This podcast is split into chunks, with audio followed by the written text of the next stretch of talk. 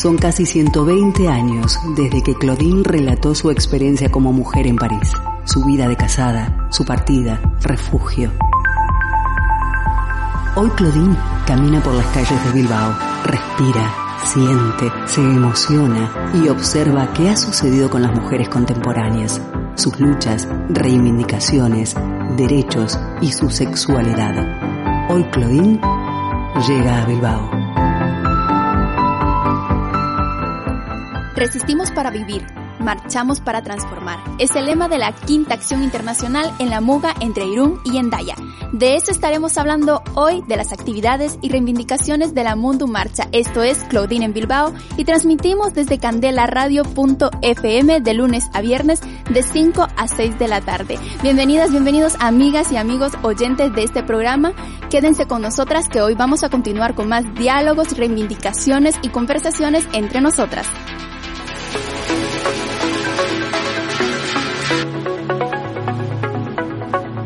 De espacio en espacio, de calle en calle, de realidad en realidad.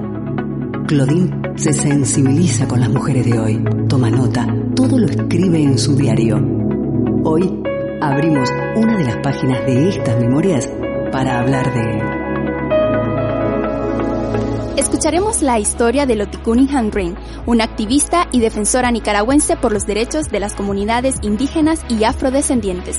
En nuestra primera parte vamos a conversar con integrantes de la Mundo Marcha que nos contarán cómo inició este proyecto, quiénes lo integran y qué reivindican en esta quinta acción.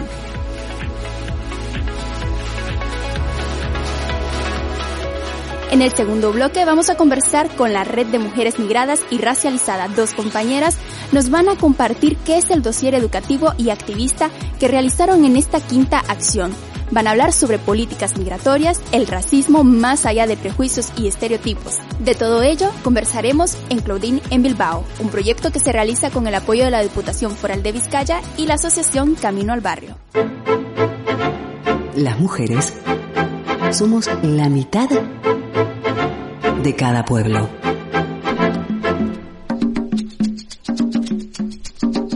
La justicia es lenta, deja huellas y llega con la paz. Palabras de Lottie Cunningham Wren, una activista y férrea defensora de los derechos humanos de las comunidades indígenas y afrodescendientes de Nicaragua, país centroamericano. En la costa atlántica de Nicaragua hay más de 400.000 indígenas y afrodescendientes que viven en sus territorios ancestrales y practican sus estilos de vida tradicionales. En total, hay 304 comunidades indígenas y afrodescendientes que durante siglos han gestionado sus propios territorios. No obstante, han tenido que luchar en contra de la depredación ambiental, los megaproyectos extractivistas de minería, madera y el más conocido, la concesión a una empresa china para construir un canal interoceánico que atravesaría todo el país y causaría desplazamientos forzosos.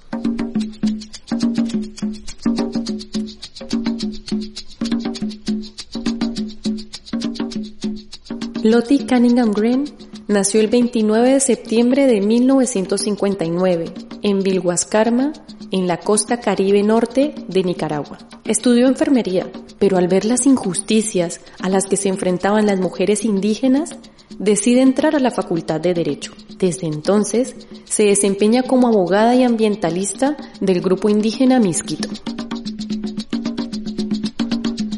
Uno de sus precedentes más importantes fue en el 2001, la abogada presentó junto a otros profesionales una demanda de la comunidad Aguas Tigni en contra del Estado de Nicaragua ante el Sistema Interamericano de Derechos Humanos.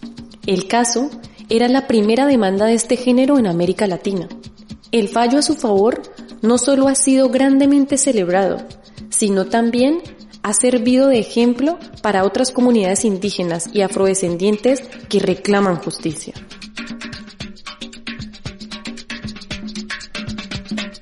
En 2003 creó la organización no gubernamental Centro por la Justicia y Derechos Humanos de la Costa Atlántica de Nicaragua, con el fin de promover y proteger los derechos humanos colectivos de los pueblos indígenas, sus territorios, recursos naturales y su autodeterminación, sobre todo en la costa caribe de Nicaragua. Asimismo, promueve espacios de liderazgo de las mujeres a fin de generar cambios en sus condiciones de vida, en espacios privados, públicos y sobre todo políticos.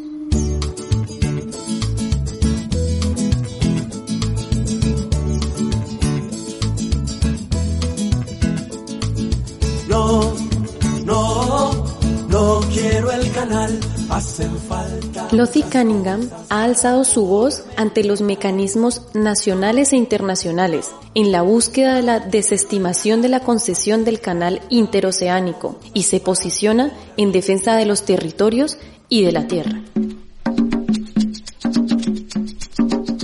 Actualmente trabaja en la implementación de la sentencia de la Corte Interamericana de Derechos Humanos, que estableció la obligación del Estado nicaragüense de crear un mecanismo para demarcar y titular las tierras indígenas, y así proteger efectivamente la propiedad comunal. Este año ha sido galardonada con el Premio Nobel Alternativo por la defensa de los derechos indígenas y afrodescendientes, la tierra y sus recursos. Según Loti, el premio es una oportunidad para seguir visibilizando lo que está ocurriendo en la costa caribe de Nicaragua, tales como la pérdida de territorios, restricciones de movilidad, desplazamientos forzosos, destrucción del medio ambiente y violación a la autodeterminación. Lottie Cunningham Green sigue demandando para que las comunidades indígenas y afrodescendientes tengan una justicia que deje huella y paz.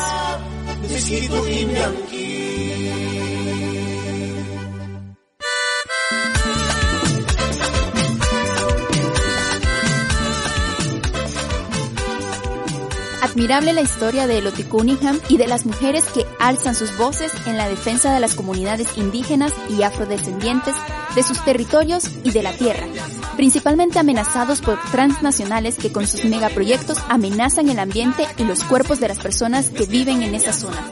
A propósito de ello, vamos a escuchar Basta Ya, un proyecto en el que participaron para su creación más de 20 artistas de la música, el cine y la televisión, y nos dicen Basta ya de minería a cielo abierto, el agua y la vida no se negocia. Basta ya de minas a cielo abierto. Basta ya, muere el río, muere el suelo. Basta ya, es urgente, ya no hay tiempo. Se derriten nuestros hielos. Es mi Argentina vienen a contaminar. Llora la tierra herida, no nos vamos a callar. La Rioja amenazada, reprimida, andalgalá. Conciencia solidaria ya. Buenos Aires, escucha a tus hermanos. Alza tu mano, que mi rap no sea en vano. Es el amor que nunca se equivoca. El famatina no se toca. Basta ya. El agua y la vida no se negocia. Basta ya.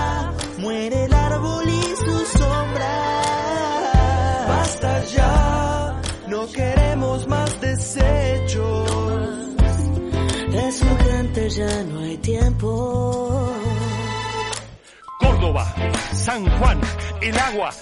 No, no, no, no, no se vende. Jujuy, Santa Cruz, Argentina.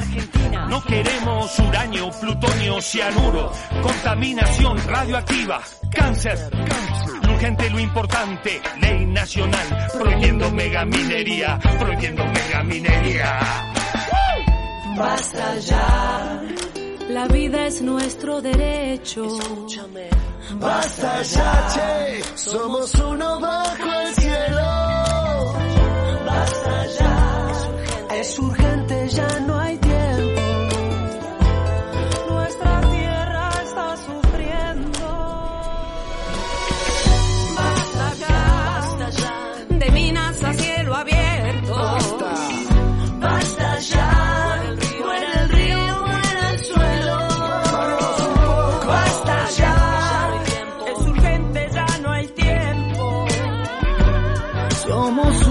bajo el cielo. Basta ya. Basta ya. Basta ya. Las desigualdades que afectan a las mujeres de hoy, la violencia machista, el Estado y la actitud de la ciudadanía ante esta realidad. Claudine suspira, reflexiona, dice...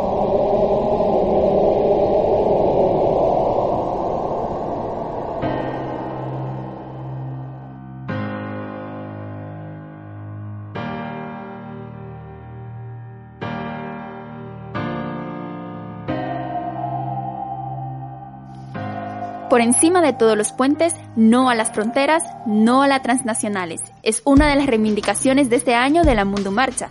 Para conversar de ello nos acompañan Garasi Gorinocochea Díez. ¿He pronunciado bien tu apellido? Bueno, más o menos. ¿Qué tal? ¿Cómo estás? Muy bien. Es que ricasco por invitarnos. Un poco con frío o ya estamos entrando en calor? No, súper calor desde por la mañana. De estos tiempos. Sí, sí, además he venido así con el tiempo justo, así que ya sudando. Bueno, ya, ya entraremos en calor a mediado del programa. Bueno, Aura Vázquez, ¿verdad? Sí, menina. ¿Qué tal? ¿Cómo estás? Muy bien, muchísimas gracias por la invitación. gracias por acompañarnos. Pues vamos a, a, conversar un poco de la Mundu Marcha que se realiza desde el año 2000, ¿no? Pero ¿cómo nace este proyecto? Aura. Pues mira, esto nace en Argentina eh, en el año 2015, si no me equivoco. Y es una acción internacional que hemos tomado acá en, España, si lo hemos eh, adaptado a lo que es la realidad local. ¿Qué es la Mundo Marcha? Es un espacio diverso donde nos encontramos eh, con diferentes reivindicaciones, como tú has dicho al principio, la de este año es eh, la de los puentes, ¿no? Es decir, la simbología que tenemos es los puentes, es decir, nada de mugas, eh, perdón, nada de eh, fronteras ni muros. Eh, la inmigración como eje principal y el antirracismo, por supuesto. ¿Y quiénes eh, integran la Mundumarcha? Vale, yo voy a ir un poco hacia atrás y voy a hacer como el histórico, ¿vale? Porque, bueno, la Mundo Marcha eh, nace en el 2000, es decir, que este año es el 20 aniversario, y eh, nace con un con una marcha en Canadá que se llamó la Marcha del Pan y las Rosas, ¿no? Y bueno, pues ya sabes que a veces pasa luego, como Aura ha comentado, ¿no? Que en Argentina fue... Eh, el llamado de las huelgas feministas, ¿no? Que después llegaron a Euskal Herria, eh, bueno, a Euskal Herria y se expandieron, ¿no? En el mundo en general. Pasó un poco similar eh, con esta marcha, ¿no? Donde, bueno, las reivindicaciones eh, principales tenían que ver eh, con la violencia machista, ¿no? Con la erradicación de la violencia machista y eh, y la erradicación de la de la pobreza y el hambre, ¿no? Entonces, eh, bueno, precisamente por eso eh, poco a poco, pues bueno, se fue diseñando una marcha que sería, bueno, ¿no? O sea, que tuviera una dinámica de, de unos meses, ¿no? Que empezaba el 8 de marzo, ¿no? Pues que es el día de, de la lucha de las mujeres, vamos a decir, Feminista. y feminista, y, eh, el y acabaría el 17 de octubre, que es el día contra el hambre en el mundo, ¿no? Entonces, bueno, esa fue un poco un proceso que se fue desarrollando a lo largo de los años y que decidieron que cada cinco años se iba a realizar una acción internacional, ¿no? Eh, por lo que estamos este año en la, en la quinta acción, ¿no? Yo sobre todo me puedo acordar de la acción anterior, que fue en el 2015, donde, bueno, se hizo una caravana, ¿no? Que empezó en Kurdistán y acabó en Lisboa. Y bueno, pero no, pues anteriormente también se había hecho en el 2010, yo creo que fue que se hizo una colcha. Bueno, luego también pues ha tenido diferentes eh, procesos de elaboración, ¿no? Que algunos han sido más simbólicos y otros, bueno, ¿no? Pues más, eh, no sé cómo decir, más acciones más explícitas o, o, bueno, algo así. Entonces eh, también se hizo en el 2000, yo creo que fue 5, aquí llegó, llegaría un poco más tarde, la Carta de los Derechos de las Mujeres, ¿no? Bueno, entonces eh, tiene ya como un recorrido. Bueno, lo de la marcha entonces es un concepto muy amplio, ¿no? Porque incluye bastantes actividades. Sí, sí, exactamente. Entonces, bueno, como todo, ¿no? Como es un, es un movimiento más que otra cosa, ¿no? Que luego encima se articula de manera distinta dependiendo del territorio, ¿no? Y bueno, pues en Euskal Herria nos articulamos alrededor de la marcha pues más de 40 agentes sociales, sindicales y por supuesto grupos feministas. Eh, y bueno, ¿no? Pero esto ya te digo que dependiendo del lugar, pues tiene una forma u otra, sí. Y entonces, pues bueno, aquí eh, luego también como cada grupo en cada lugar pues tiene su propia dinámica porque es como un poco descentralizada la historia, ¿no? Sí que hay como momentos concretos o fechas en el calendario que son como importantes, ¿no? A nivel mundial, vamos a decir pero luego también podemos tener nuestra propia dinámica, ¿no? Una dinámica que se trabaja desde la diversidad, ¿verdad, Aura? Así es. ¿Quiénes, eh, lo que le había preguntado antes a Garasi, ¿no? ¿Quiénes integran, cómo se trabaja esa pluralidad, esa diversidad también y cómo se muestra ya eh, en las actividades? Así es, este año pues se está haciendo incidencia en, la visibilidad de, de, las mujeres migradas, de las racializadas, eh, tratando de, mm, digamos que, balancear un poco eh, esa, aunque eh, es una realidad externa, porque yo nunca en la, en la marcha realmente nunca se ha notado que haya una gran diferencia. Siempre construimos en base a esa diversidad y en base a esas diferencias, no como una, como eh, piedra arrojadiza, sino más bien como un factor para unirnos. Bueno, y la pobreza y la violencia sexista, tengo entendido, fueron como los primeros temas que se pusieron sobre la mesa. ¿Qué otros forman parte de la agenda reivindicativa de la, de la Mundo Marcha? Hmm. Vale, pues eran cinco y a ver si me acuerdo, porque si no, los tenéis en, la página web de la Mundo Marcha, ¿vale? Pero también se habla de la, de la desmilitarización, se habla también de, de visibilizar los trabajos visibles e invisibles que realizamos las mujeres. Eh, se habla también de la soberanía, bueno, en general yo diría, ¿no? O sea que esto también es como un elemento muy feminista, creo, el, tema de la soberanía de los cuerpos, eh, ¿no? Quizás aquí pues hace más referencia a la soberanía del, alimentaria, ¿no? Pero bueno, yo creo que es extensivo a, a cualquier eh, toma de decisión, ¿no? En ese sentido. Y diciendo las otras dos, pues yo creo que ya estarían las cinco. Pero puede que, puede que se me haya quedado algo en el tintero. ¿eh? Bueno, anticapitalismo. Claro, sí. Esos son como las líneas, esos estratégicas, ¿no? O sea, que el movimiento de la Mundo Marcha es un movimiento ¿no? anticapitalista, es un movimiento antirracista, es un movimiento antipatriarcal, por supuesto, y y algo iba yo a decir, pero se me fue. bueno, ya vendrá, ya vendrá, ya le llamaremos. Y este año, como decía Garazzi, se celebra, ¿no? La quinta acción internacional en la Muga, en la Muga entre Irún y Endaya, ¿no? ¿Cómo ha sido todo este proceso de, de, construcción específicamente de esta quinta acción que se viene realizando desde el 17 de octubre? Sí, arrancó, decir, viene arrancando con diversas actividades. Una de ellas se realizó acá en Bilbo, en el puente de San Antón, eh, luego, eh, realmente el, arranque oficial se hizo en Irún con mm, la acción principal que fue también sobre el puente internacional y donde se construyó, se construye una red con diversos pañuelos donde se, eh, se manifiestan las reivindicaciones de cada uno de los lemas estos que hemos dicho. Pero aún faltan muchas actividades, ¿no? Porque la quinta acción se cierra, por así decirlo, hasta el 6 de marzo. Exacto. Sí, eh, se va a cerrar ahí en, Irún, pero va a haber, decir, eh, vamos a realizar eh, con los diversos pueblos, estamos haciendo un llamamiento a los diversos pueblos, a los diversos herrialdes para que se pueda realizar cada uno con libertad, van a realizar una acción en su pueblo. Luego, esa acción tiene que tener como, como no eje principal, pero sí como simbólico, un pañuelo que es el que nos van a entregar para llevarlo luego a la acción de cierre en Irún. ¿Y quiénes pueden participar de esa actividad? Mm.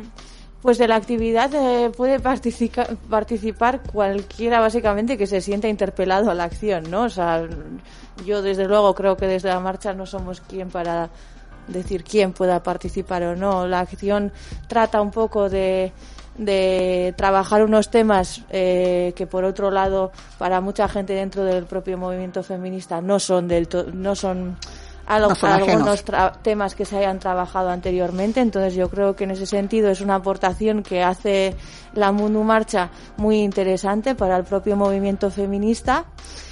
Eh, y a partir de ahí, pues eh, cada pueblo, cada colectivo, porque entendemos también ahí que, que como son procesos, ¿no? Nosotras siempre en la Mundo Marcha planteamos bueno, trabajos que tienen como un calado que queremos realmente que sean transformadores y que para que eso sea así eh, pasa por un proceso, pasa por unos tiempos y pasa por unos ritmos que no son iguales para todo el mundo, ¿no? Y en ese sentido, pues eh, lo dicho, yo creo que eh, se trata de trabajar eh, el, los materiales que estamos planteando desde la marcha y luego, pues bueno, cada cual, eh, el objetivo, digamos, pues sería, una vez trabajados también, pues indagar en cuáles son esas ¿no? Que podemos ir eh, identificando, que son alternativas a veces de resistencia, otras veces de construcción, eh, de alianzas, eh, X, ¿no? Y, y, bueno, esas las, las, plasmaríamos en estos pañuelos de, de, una manera simbólica de cara a agrietar ese sistema que estamos, eh, salatu, que estamos denunciando, ¿no? Sí, este año, ¿no? Además de las manifestaciones y las reivindicaciones que, que nos estabas comentando y, y más allá de las actividades de calle, también se están planteando eh, actividades educativas eh, y activistas, ¿no? Como por ejemplo lo, los talleres y el dossier que vamos a hablar en la, en la segunda parte. ¿Por qué, por qué incluir también eh, estos talleres? ¿Por qué consideran que es importante? Eh, más que todo porque, a ver, la realidad es una sola, pero la incidencia eh, que de esta realidad en cada una de las localidades, pues es distinta.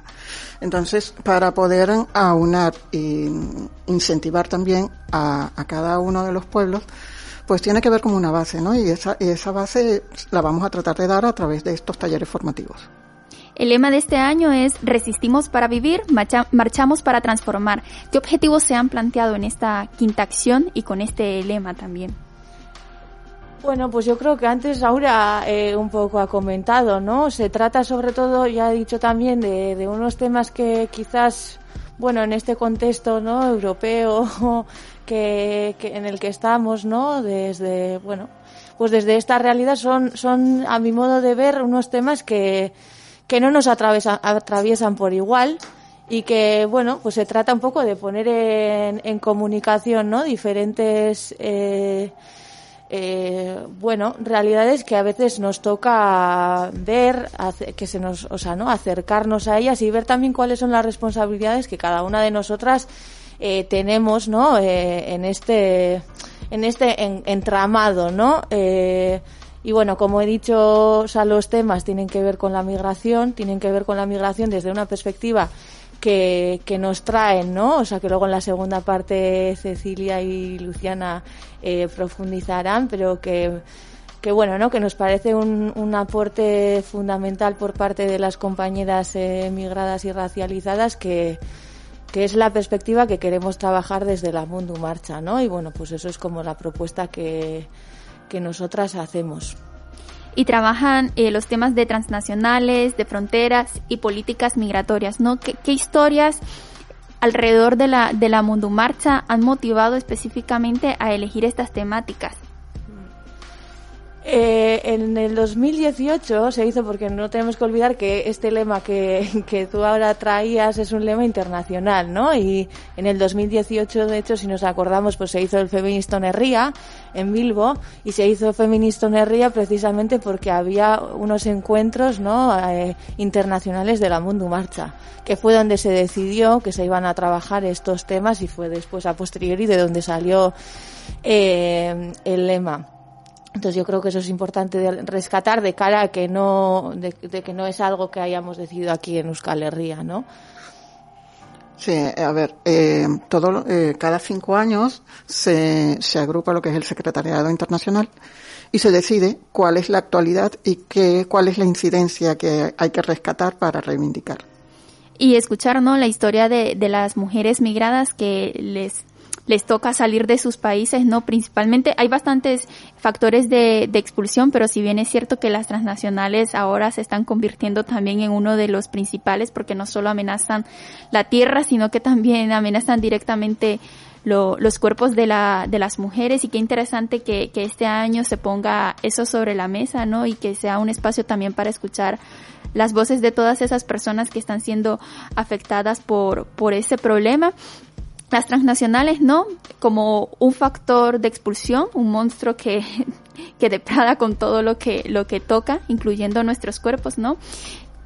Eso desde el punto de vista de, de, del país de, de origen, ¿no? Y desde aquí, desde Euskadi, ¿cómo podemos involucrarnos para reivindicar todas las consecuencias de las transnacionales?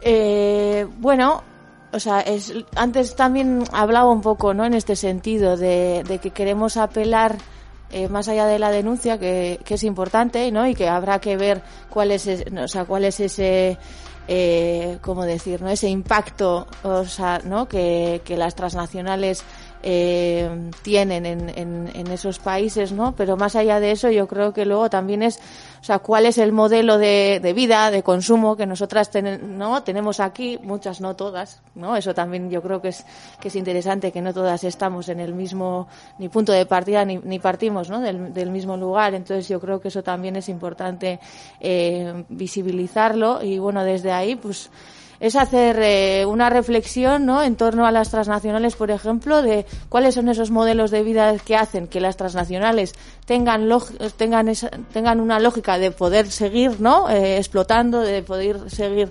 eh, apropiándose de territorios y de sus recursos, incluidos los cuerpos ¿no? de, de esos territorios, eh, y cuáles son esas prácticas que al revés, ¿no? O sea, eh, harían disminuir, digamos, ¿no? Las, las lógicas de, de estas transnacionales hasta, bueno, pues si se podría que desaparecieran, ¿no? Que sería el objetivo final, ¿no?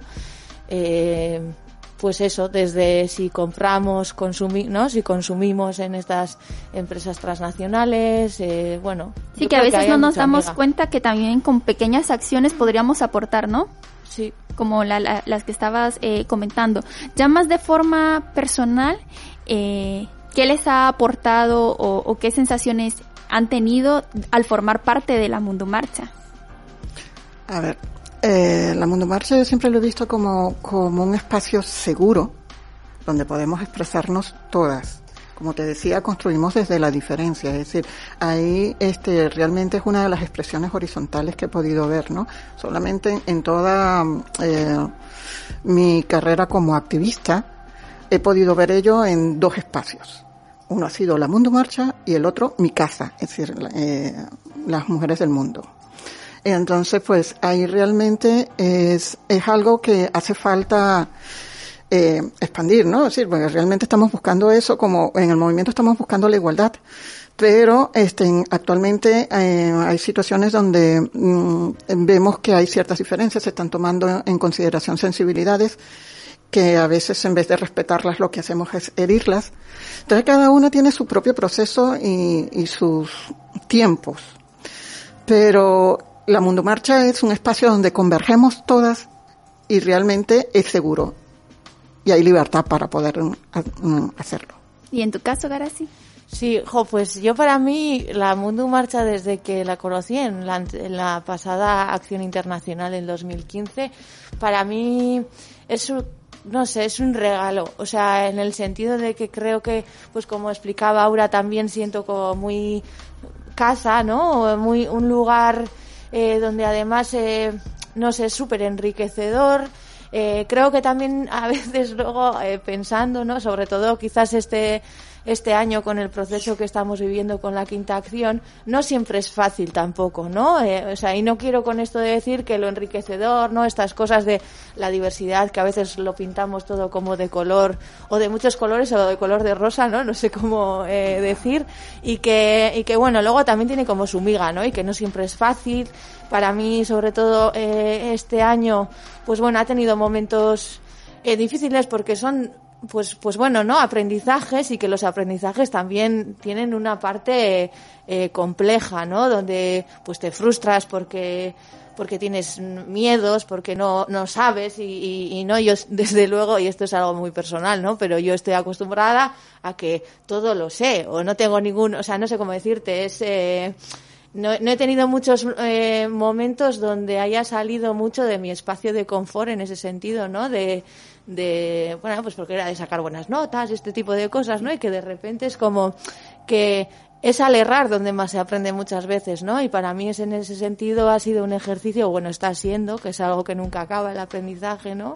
De, de aprender a, a, bueno, trabajarse también un poco la honestidad y el orgullo, ¿no? O sea, y creo que eso en todos los eh, procesos de aprendizaje y el feminismo es un, es una gran escuela para eso, ¿no? Y la Mundo Marcha también, eh, pues bueno, me llevo mucho de eso, sí.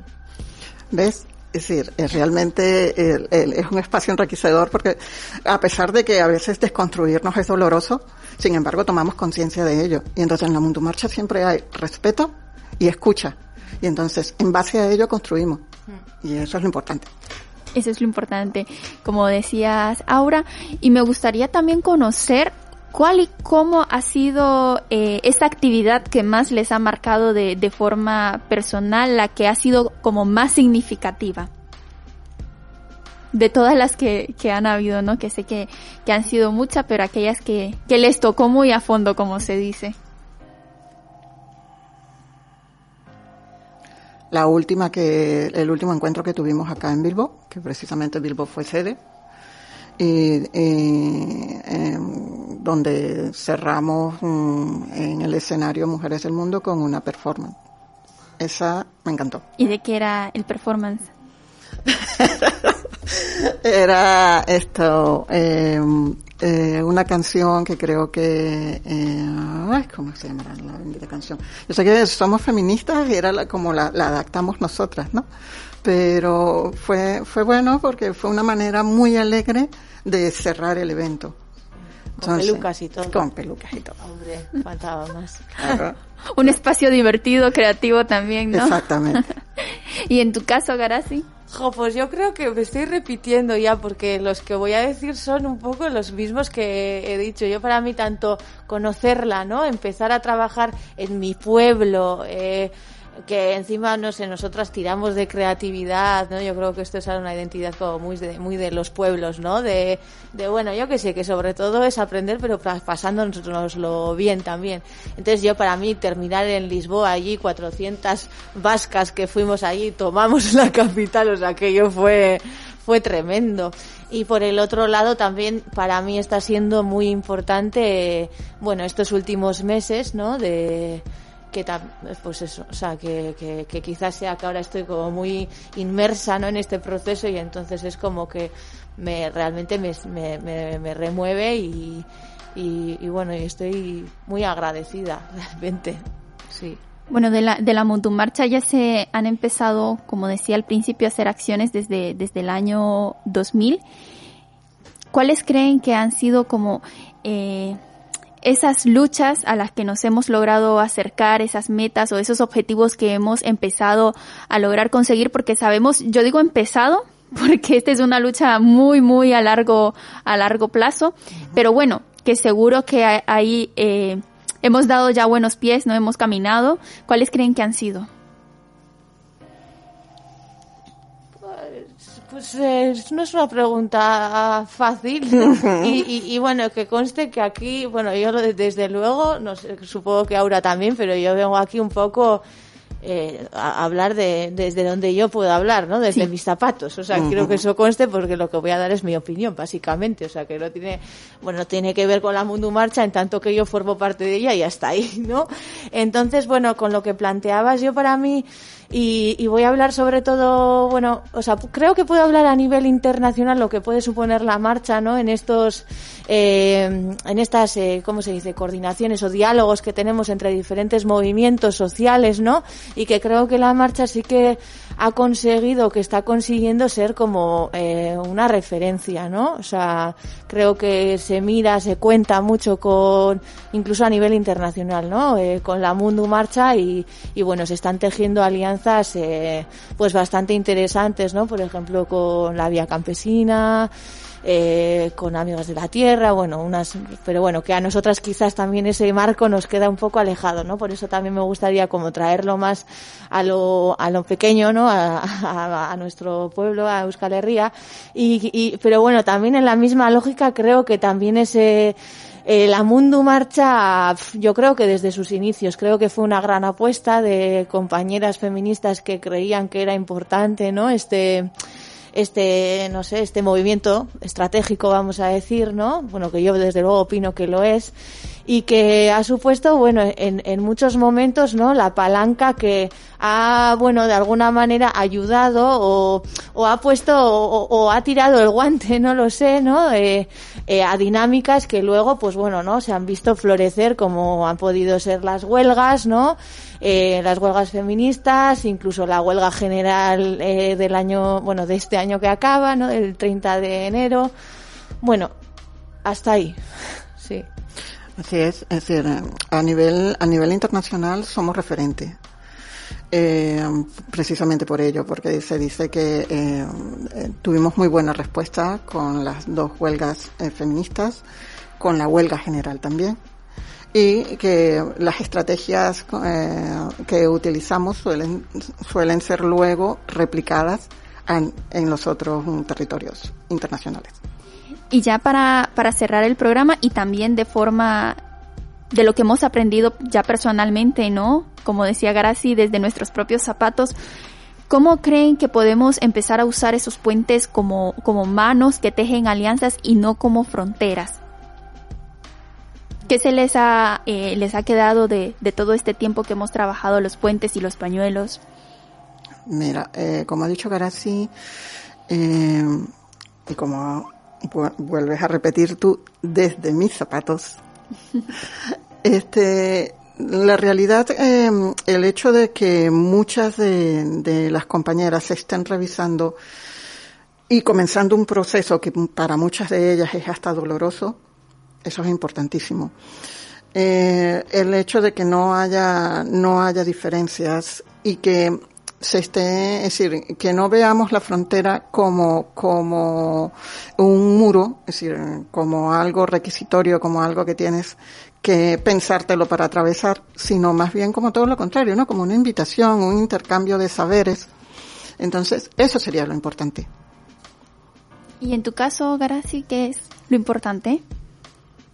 Bueno, eh, yo creo que lo importante, eh, una de las cosas importantes creo que es callar y escuchar. Eh, creo que nos toca hacer mucho de esto en este proceso. Eh, sí, sí. Eh, es que me, yo creo que es, es que es lo que es lo me toca, ¿no? no solo porque me toque decir, es que realmente quizás es que ahora no me sale mucho, mucho más para decir, no sé si es que estoy bloqueada o qué, pero, pero sí que eso es lo, lo, lo que me sale, eh, creo que, sí, mm, callar, escuchar, eh, después de eso, ¿qué? ¿Dónde me sitúo yo? ¿No? Sería, eh, ¿y qué es lo que estoy haciendo yo para remar en una u otra dirección, ¿no? Porque, bueno, a veces es, es muy fácil ponerse, ¿no? La chaqueta de la militancia del feminismo, ¿no? Y parece que, bueno, que a partir de ahí todo lo demás resbala y creo que no podemos eh, caer en eso porque precisamente, ¿no? El feminismo va de que empape y en este caso toca empaparse de antirracismo, toca empaparse de, de los privilegios que, que tenemos, ¿no? Y, y bueno, toca cuestionar pues, y cuestionarnos, ¿no? Exactamente, eso es. Bueno, pues sí. yo les agradezco mucho por habernos acompañado en este espacio y espero que, bueno, la, eh, la Mundo Marcha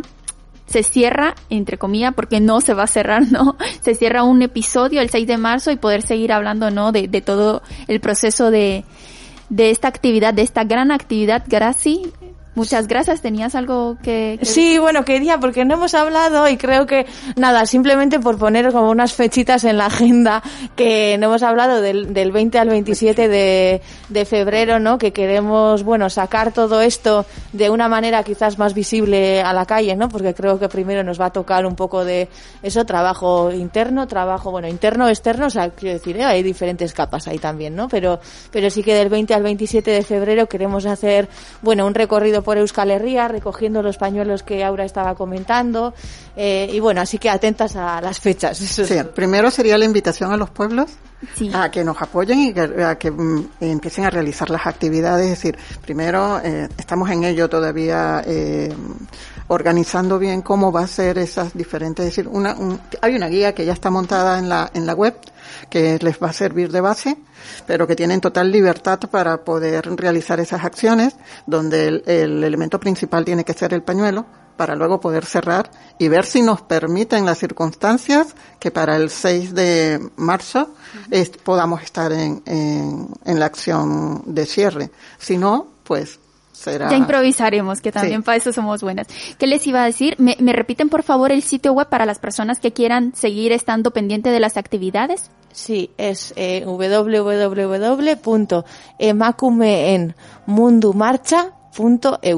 De todas formas, también se lo vamos a dejar en el sitio web de candelaradio.fm. Y bueno, muchas gracias, Aura. A ustedes. Seguiremos eh, haciendo esos pañuelos, ¿no? Que los puentes sirvan como puentes, no como fronteras. Escuchemos las historias de las personas migradas y acerquémonos a sus realidades. Reymar Perdomo, de origen venezolano, cuenta su historia en esta canción.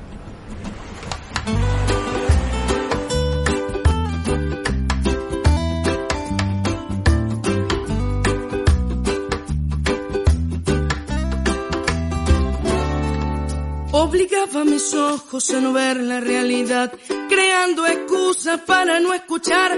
Yo me escudaba, no reaccionaba, pero tarde o temprano me tenía que marchar. Y mi madre me ayudó, al vacío me lanzó, me dijo mi negrita con buena intención, pues soy tu madre y quiero verte volar alto tengo entre mis brazos y yo decía, ¿cómo carajo se hace esto?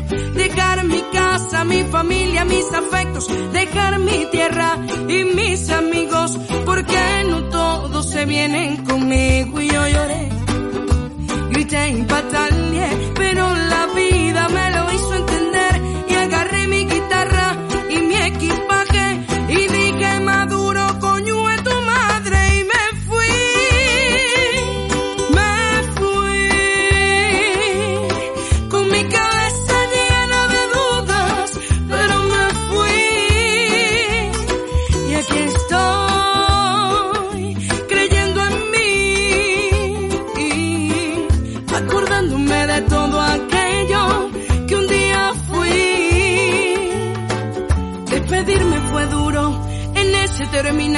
Lloré todo lo que en un año se puede llorar, pero me fui para la frontera. Espérense que ahora es que comienza mi odisea. Me robaron una maleta, me llevaron, me quedé con la plata porque la tenía en la mano. Seguí pa'lante, para atrás no vuelvo. Si Dios me puso esto, porque yo puedo con esto y así seguí día. Crucé cuatro países en cinco días, corriendo el trote, comiendo poquito, hablando poco, llorando bajito, pero llegué como lo deben saber todos, pues esto se regó de cualquier modo. No sé si por ahora, no sé si para siempre, no sé si esto es poquito, para mí fue suficiente. Me fui,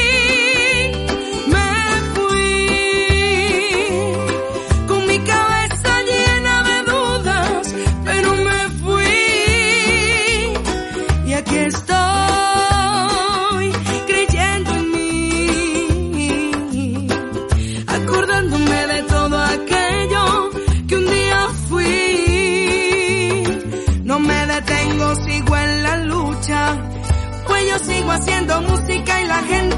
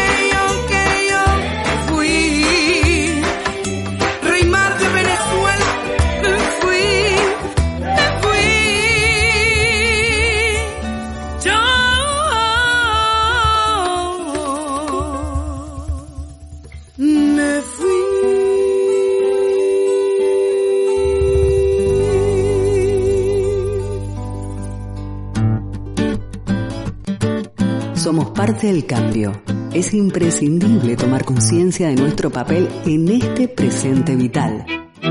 Debatir, hablar, no estar de acuerdo. Hoy Claudine dialoga con...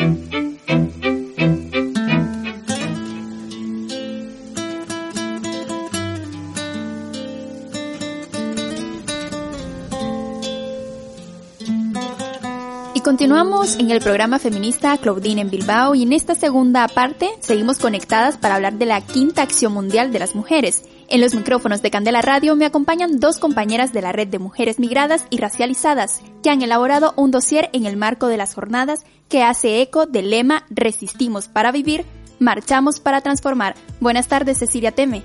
Buenas tardes Ayuri, muchas gracias por invitarnos a este programa, a tu programa. Y vía telefónica nos, acompaña, nos acompaña Luciana Alfaro. Buenas tardes, Luciana. Buenas tardes, Ayuris, y buenas tardes a las personas que nos están escuchando también. Es un placer contar con, con ustedes en este programa.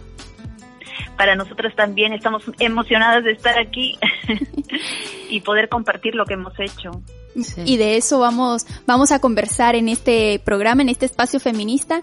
Cecilia, comencemos por saber qué es la red de mujeres migradas y racializadas y por qué trabajan desde un activismo con una mirada de colonial.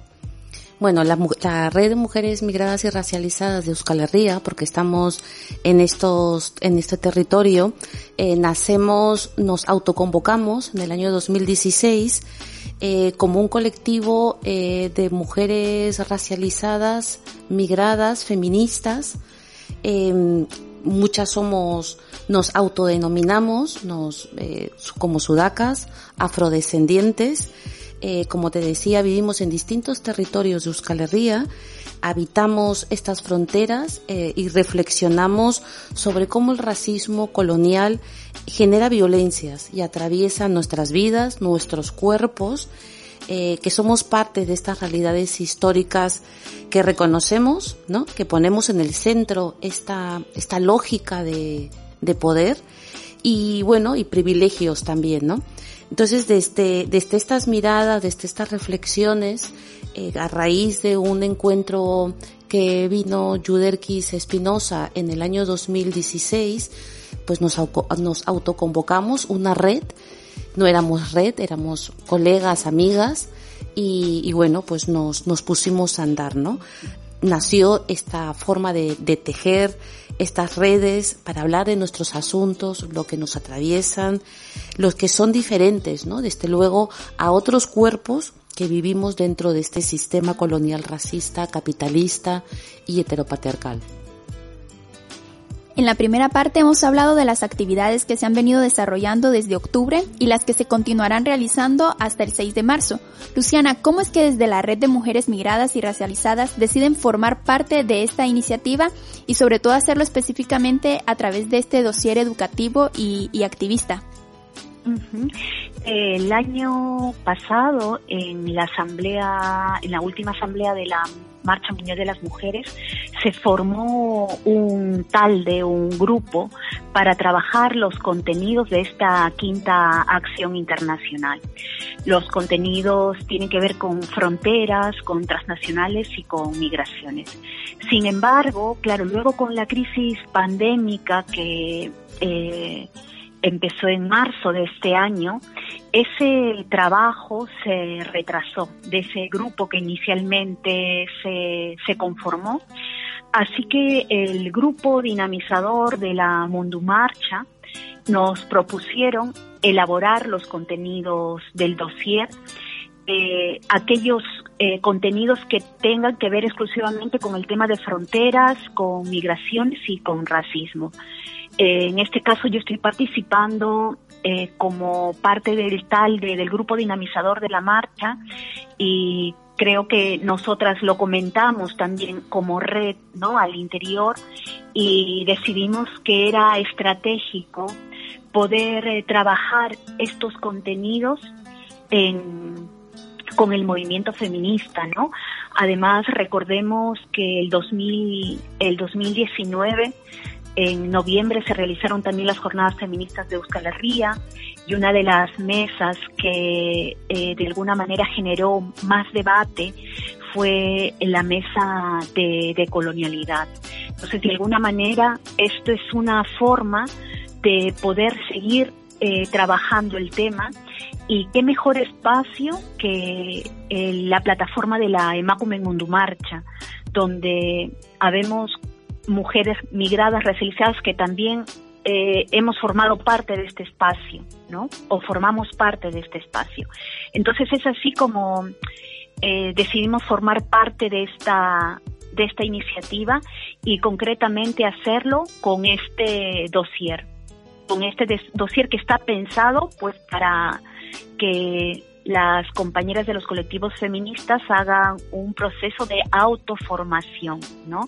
Bueno, ya hablaremos de esto igual más, más adelante. Entonces, es así como, como hemos empezado a, a trabajar este documento y yo creo que fue muy importante una reunión que se realizó en Donosti, en San Sebastián, no sé si recuerdas Ceci, un 29 de agosto, eh, donde reflexionamos y debatimos sobre la, la Iruritegui, la, la imagen de esta quinta acción, que es que pasó de ser el puente a ser los puentes. Yo creo que es, es muy significativo eh, que en esta reunión donde estuvimos participando mujeres migradas y también mujeres vascas, eh, poder conversar, reflexionar, debatir acerca de los diferentes significados que tienen los puentes para las personas migradas, ¿no? Entonces yo creo que eh, esa reflexión ha sido importante y mira, por ejemplo, te comento, ¿no? Eh, estas, estas reflexiones las hemos recogido también en el dossier, en el dossier que está en la Emacum Mundu Marcha y yo creo que es interesante porque de alguna manera refleja, ¿no? Eh, a veces esa idea de puente que tenemos como eh, una construcción que se hace de igual a igual, ¿no? De manera horizontal. Sin embargo, eh, las las reflexiones que han salido pues no tienen no tienen que ver con eso, ¿no? Por ejemplo, yo un poco por, por matizar un poco lo que lo que ha comentado Luciana de la idea de los puentes y puentes muros, ¿no? Salieron las dos las dos, este, o sea, cuando somos muro, cuando somos puente, independientemente de las barreras y de las fronteras que vemos en las ciudades, que vemos en estos tránsitos, ¿no? También se, se personalizó. Entonces es interesante que esta dinámica se enriqueció también con, con las experiencias vividas de las mujeres migradas. Así es. Eh, por ejemplo, ¿no? Transitamos puentes, decían eh, quiénes están a un lado del puente y quiénes están al otro lado del puente. O eh, también la diferencia, ¿no? La diferencia entre los puentes que son construidos para que las personas transitemos de un pueblo a otro. Sin embargo, el capitalismo construye puentes para que las transnacionales puedan eh, traficar eh, puedan eh, trasladar su mercancía, más no las personas, ¿no? Y eso es claramente, por ejemplo, lo que pasa en Irún Endaya, ¿no? Que ahora hay un puente que es donde, bueno, pasan autobuses, eh, camiones, eh, coches, y hay otro puente que lo han hecho peatonal, que era el puente que conectaba eh, tanto Irún con Endaya, ¿no? Entonces yo creo que ha tenido como, nos ha dado mucho juego eh, la reflexión sobre, sobre los puentes, ¿no? y lo hemos recogido también dentro del dossier. Sí, eh, te decía Luciana que, que, hacen referencia a los puentes, pero también a, a los pañuelos, ¿no? Ah, también, es que es parte de, eh, durante la acción, eh, cuando hagamos la, la, reflexión en cada pueblo, la idea es que en un pañuelo podamos eh, escribir una frase. ¿De qué manera no podemos agrietar, fisurar el sistema capitalista, racista, heteropatriarcal? Entonces, la idea es que cada colectivo pueda leer el dossier y posteriormente eh, hacer una reflexión, hay preguntas también en el dossier, nos lleva justamente a eso, a interpelarnos un poquito y, puedan escribir una frase eh, de un compromiso, asumiendo un compromiso concreto de cómo generar fisuras en, en estos puentes, ¿no? Eh, y eso es lo que se va a utilizar durante esta acción, ¿no? El símbolo serían pañuelos y puentes precisamente entonces un, dossier que se lee lento porque es un llamado a la reflexión. Eh, en esto entonces, Cecilia, me gustaría saber cómo se estructura ya directamente el dossier y, cuáles fueron esos retos ¿no? a la hora de, redactarlo o elaborarlo. Bueno, eh, yo creo que lo que mm, dentro de las compañeras que trabajamos el dossier tuvimos claro eh, que teníamos que entender hacer, o sea, eh, que sea un tema transversal en, las, en el dossier, entender las migraciones desde una mirada decolonial, lejos de estos discursos hegemónicos que, que criminalizan a la población migrante o que criminalizan las migraciones eh, o que las ven como ¿no? la criminalización en general. Entonces queríamos salir de esa mirada y entender eh, que nos ayuden a comprender qué significa una colonialidad patriarcal como un sistema que, que atraviesa no solamente la ley de extranjería, ¿no? Que, que podemos mm, de una forma, de una mirada muy simplista relacionar ley de extranjería a personas migrantes y, pensar que solamente les afecta a ellas, sino que esta colonialidad patriarcal, desde una mirada de colonial, implica, eh, atraviesa a todos los ámbitos, a todas las instituciones, eh, que formamos, que se forman en las, en los estados naciones, ¿no? En este, en nuestros países de origen, en, en todo, está en todo el sistema colonial, racista, patriarcal, eh, está, está vigente, ¿no? Neoliberal. Em, Angela Davis, eh, ella dentro de diferentes libros y propuestas que ha hecho, ella habla que el capitalismo global que estamos viviendo eh, con la globalización mucho más, eh, con un extractivismo mucho más agresivo, ¿no? No puede ser comprendido eh, si la dimensión racial eh, es ignorada. ¿Qué es lo que ha pasado, no? O sea, nos centramos en la globalización, en el sistema neoliberal, pero no vemos, ¿no? Eh, no se pone ese punto, ¿no? Entonces sí que nos parecía interesante eh, describir estas migraciones siempre comprendidas en contextos sociohistóricos que se dan, que se producen, en este eh, deslegitimar este discurso, ponerlo en duda, que la gente pueda poner las mujeres, ¿no? Que van a poder acceder o cualquier persona que pueda acceder a la a la Emacume Marcha, ¿no? Eh, Mundo Marcha, están los dos materiales, el dossier en castellano, en euskera, en francés, se puedan acceder eh, mm, eh, deslegitimar ¿no? este discurso hegemónico y, y desde luego porque mm, relacionar las migraciones este discurso cambia, ¿no? Muchas veces depende de los intereses, eh, se demanda a personas migrantes,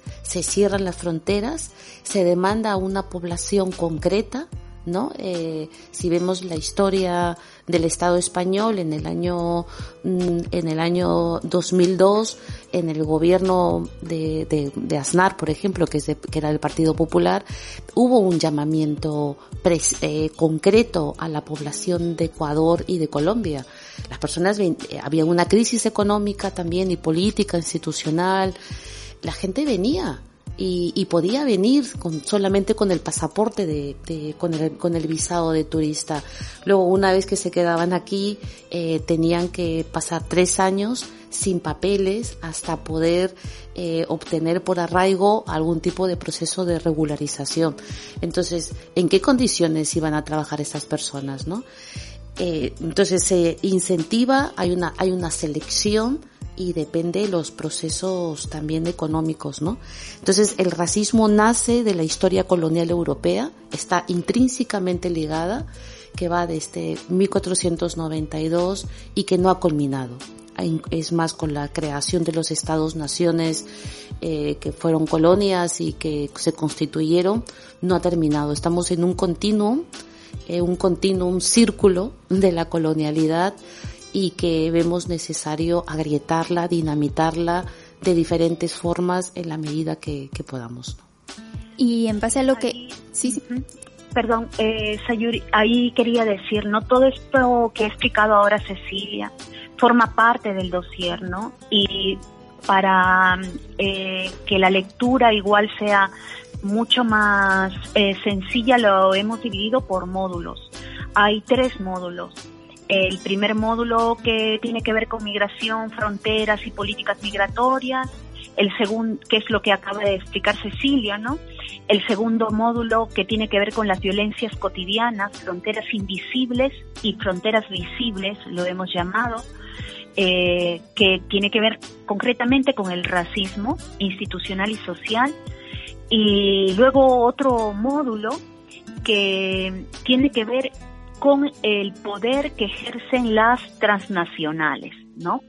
Este módulo, el tercero, ha sido elaborado por eh, una las compañeras que están en OMAL, el Observatorio de Multinacionales eh, para América Latina. Y finalmente, el módulo, bueno, el dossier tiene un epílogo eh, que se llama, que tiene un nombre además, a mí me parece que es muy importante para nosotras las feministas del País Vasco, ¿no? Es por un activismo feminista que rompa con la blanquitud y el eurocentrismo.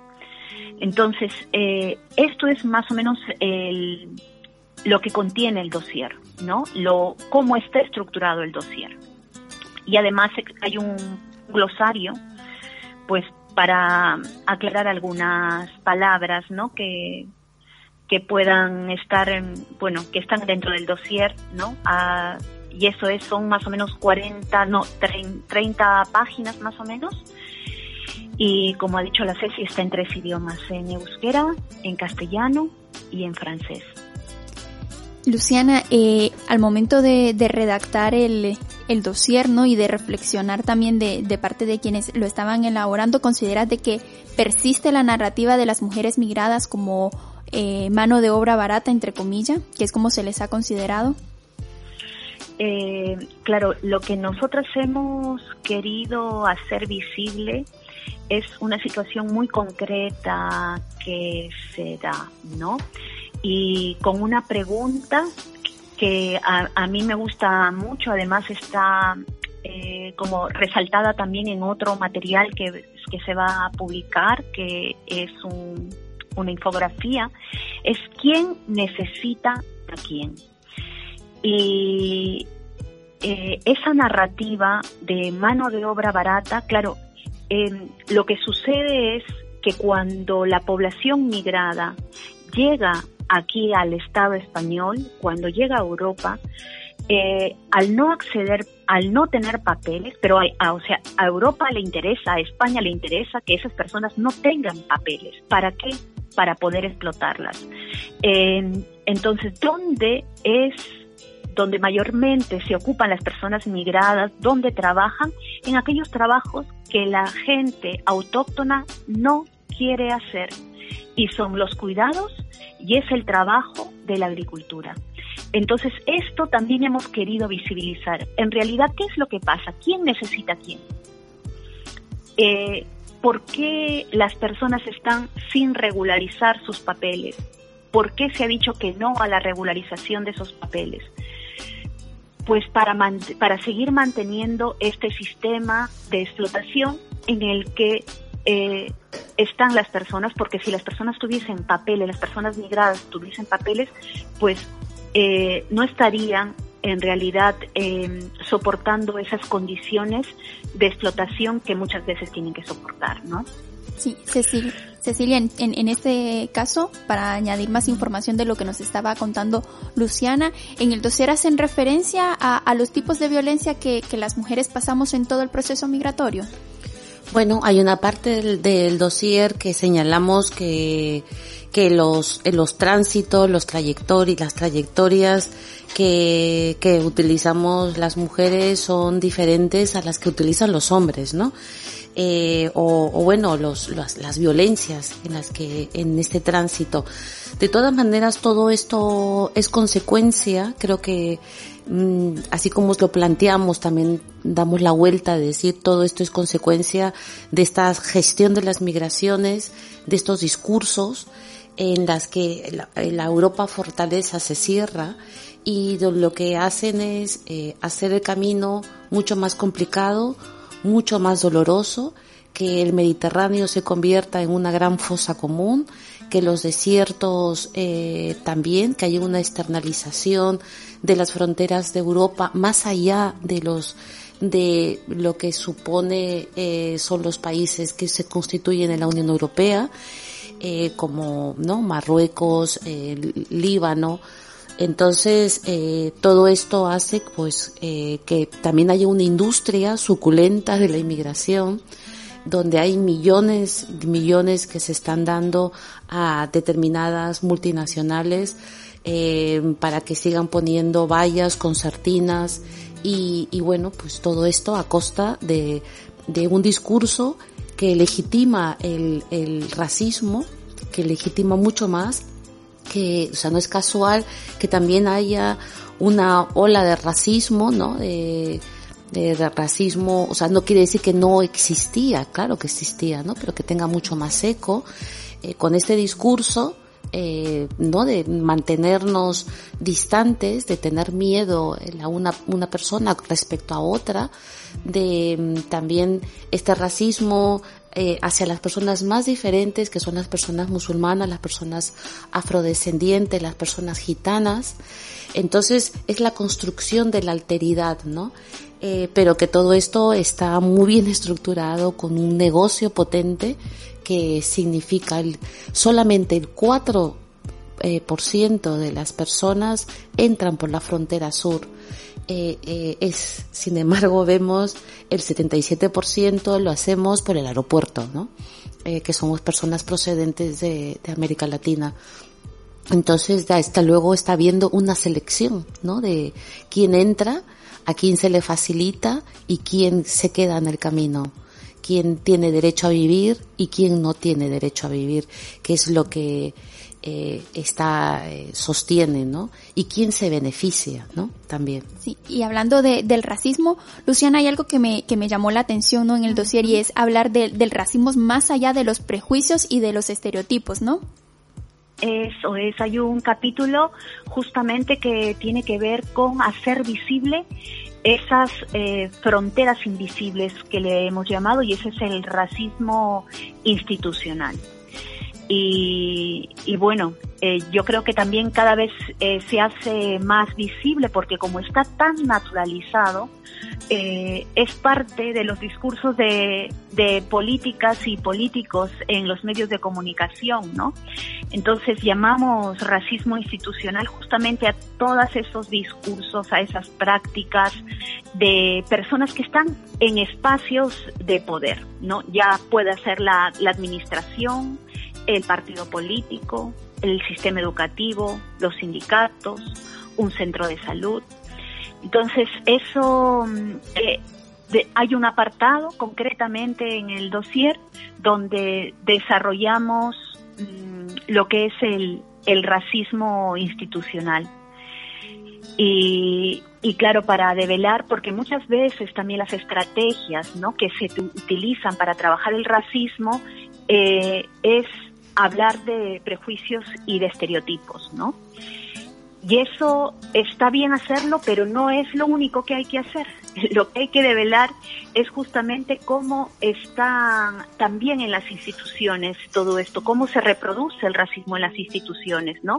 Por ejemplo, las personas que están, eh, que son perseguidas aún por su perfil étnico, por es perseguida por la policía, las redadas en San Francisco, por ejemplo, ¿no?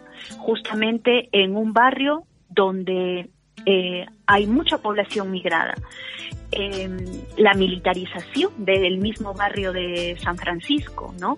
Em, luego la guetización que ha pasado con algunas escuelas, eso es parte también del racismo institucional. Y sin embargo, claro, de eso poco hablamos, ¿no? Em, siempre tendemos a trabajar el racismo, pero desde el punto de vista no eh, de, señalando a las personas por eh, los prejuicios que tiene ¿no? los estereotipos respecto a otra. Pero hacemos un esfuerzo en este dossier de hacer visible esta forma de racismo también, que es el racismo institucional. Bueno, hacemos eh, un llamado de parte de las personas ¿no? que nos están escuchando. Les invitamos también a, leer el dossier. En este caso, Cecilia, ¿dónde pueden eh, encontrar el dossier para que lo, para que lo lean? Sí, eh, bueno, eh, está en la, en la página web de la Mundo Marcha, en Macumen, en macumen, eh, punto marcha, punto, eus. eus. Eh, aunque está la dirección en euskera, también se puede descargar en castellano, en francés y, bueno, pues animamos ¿no? a una lectura no solamente dirigida eh, eh, que, que, que, está dirigida a los movimientos feministas de, de, Euskal Herria, sino a todas las personas que nos están oyendo, de si algo ha resonado eh, esta, esta entrevista sobre esta, esta vuelta de tuerca, ¿no? De entender eh, cómo, cómo podemos comprender las migraciones desde esta perspectiva, pues nos animamos a leer y, y bueno, y siempre podemos debatir y, y seguir este, porque hay miles de ejemplos, no acabaríamos, ¿no? De, la verdad es que muchísimas gracias por, por darnos el espacio y el tiempo. A ti, Cecilia, por compartir los micrófonos de Candela Radio. Luciana, también muchas gracias por acompañarnos. Gracias, Ayuris. Gracias y bueno, esperamos que este proceso pueda servir para que se asuman también compromisos concretos para la lucha contra el racismo, ¿no? Es decir, compromisos concretos eh, individuales y también colectivos, ¿no? Eso es yo creo que lo que esperamos de este trabajo, ¿no? Eh, a mí me pasa lo mismo que con el machismo, que no sé hasta qué punto estas formaciones van a cambiar la realidad concreta de las mujeres migradas. Entonces yo creo que hay, allí también hay que insistir, ¿no? Eh, ¿Qué podemos hacer ¿Qué puedo hacer yo? ¿Qué podemos hacer como colectivo para cambiar esa situación? Yo creo que no podemos ser neutrales y hay una frase que dice, si eres neutral en situaciones de injusticia, has elegido el lado del opresor. Entonces, creo que eh, esperemos que este dossier nos interpele para actuar. Así es. Eh, y una, una cosa que agregaría eh, hay momentos con el antirracismo, eh, o se es antirracista o se es racista. O sea, no hay términos medios como el tema de la violencia contra las mujeres, no tenemos, no hay términos medios. O estamos o no estamos. Entonces, pues eso, a animarnos. Animarnos a seguir reflexionando, debatiendo y dialogando. Esperamos que podamos contar con ustedes en otro espacio de Claudine en Bilbao. Muchas gracias, muchas gracias a Miguel Ángel que está haciendo la parte técnica gracias. también. Bueno, hasta la próxima. Gracias. Adiós, adiós. Agur. Los puentes no existen o se rompen para las migradas. Por el contrario, existen muros, fronteras, alambre de púas. Vamos a trabajar juntas para aportar a la deconstrucción de esos muros y a la construcción de alianzas y redes entre nosotras nos despedimos con Sorora, una canción que escribió Vivir Quintana pensando en la sororidad como un reconocimiento entre las mujeres. Yo te quiero, dice Vivir Quintana. Un mensaje para mí, para ti, para todas. Yo te quiero eterna, fabulosa y plena, sabia y hechicera cósmica y sirena. Yo te quiero viva, cierta y decidida, con la piel despierta, amando a quien quieras. contra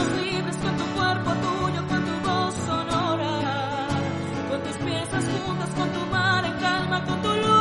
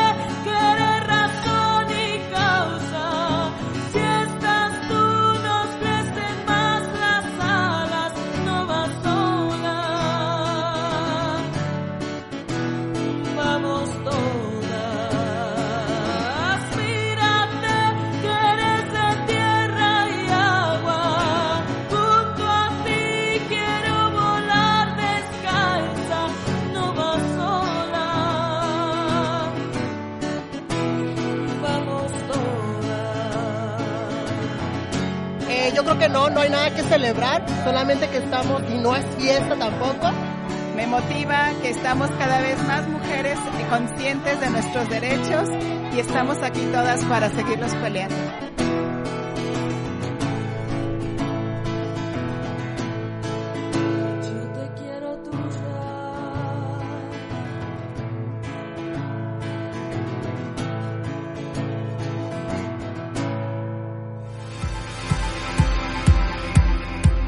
El camino, hechas las reflexiones, escritas en su diario.